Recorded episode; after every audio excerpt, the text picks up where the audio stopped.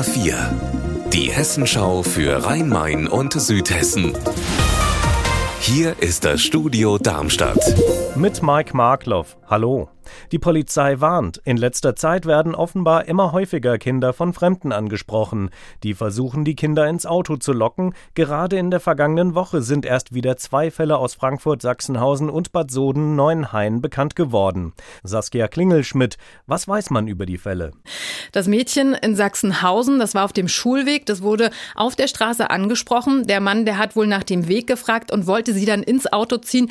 Das Mädchen konnte sich befreien. Der Junge aus Neuenhain, der war auch zu Fuß unterwegs und ist von hinten am Tonbeutel festgehalten worden, sogar ins Auto gezogen worden. Und zum Glück konnte er dann an der nächsten roten Ampelphase aus dem Auto springen und flüchten.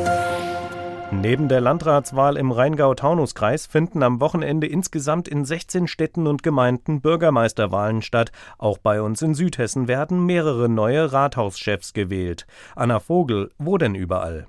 Zum Beispiel in der Bergstreßer Kreisstadt Heppenheim. Da tritt der CDU-Amtsinhaber gegen zwei Herausforderer an.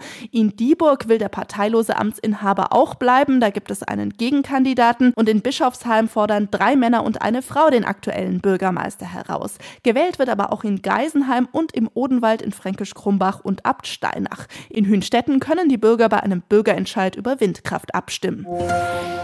Wiesbaden und Mainz wollen Pendler zum Radfahren bewegen. Die beiden Städte liegen gerade einmal zehn Kilometer auseinander, bequem zu bewältigen mit dem Fahrrad oder E-Bike.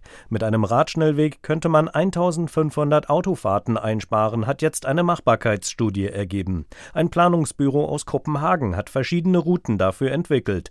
Birgitta Söhling, welche ist denn die beste?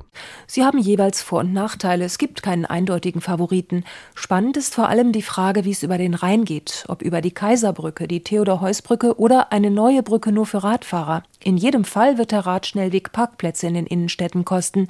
Die Vorschläge werden jetzt in den politischen Gremien diskutiert, mit dem Ziel, dass sich die beiden Städte auf eine Route einigen. Unser Wetter in Rhein-Main und Südhessen. Grau hat die Woche begonnen, grau und regnerisch geht es zumindest heute weiter. In Mülheim am Main ist es dabei aktuell 11 Grad warm. Ihr Wetter und alles, was bei Ihnen passiert, zuverlässig in der Hessenschau für Ihre Region und auf hessenschau.de.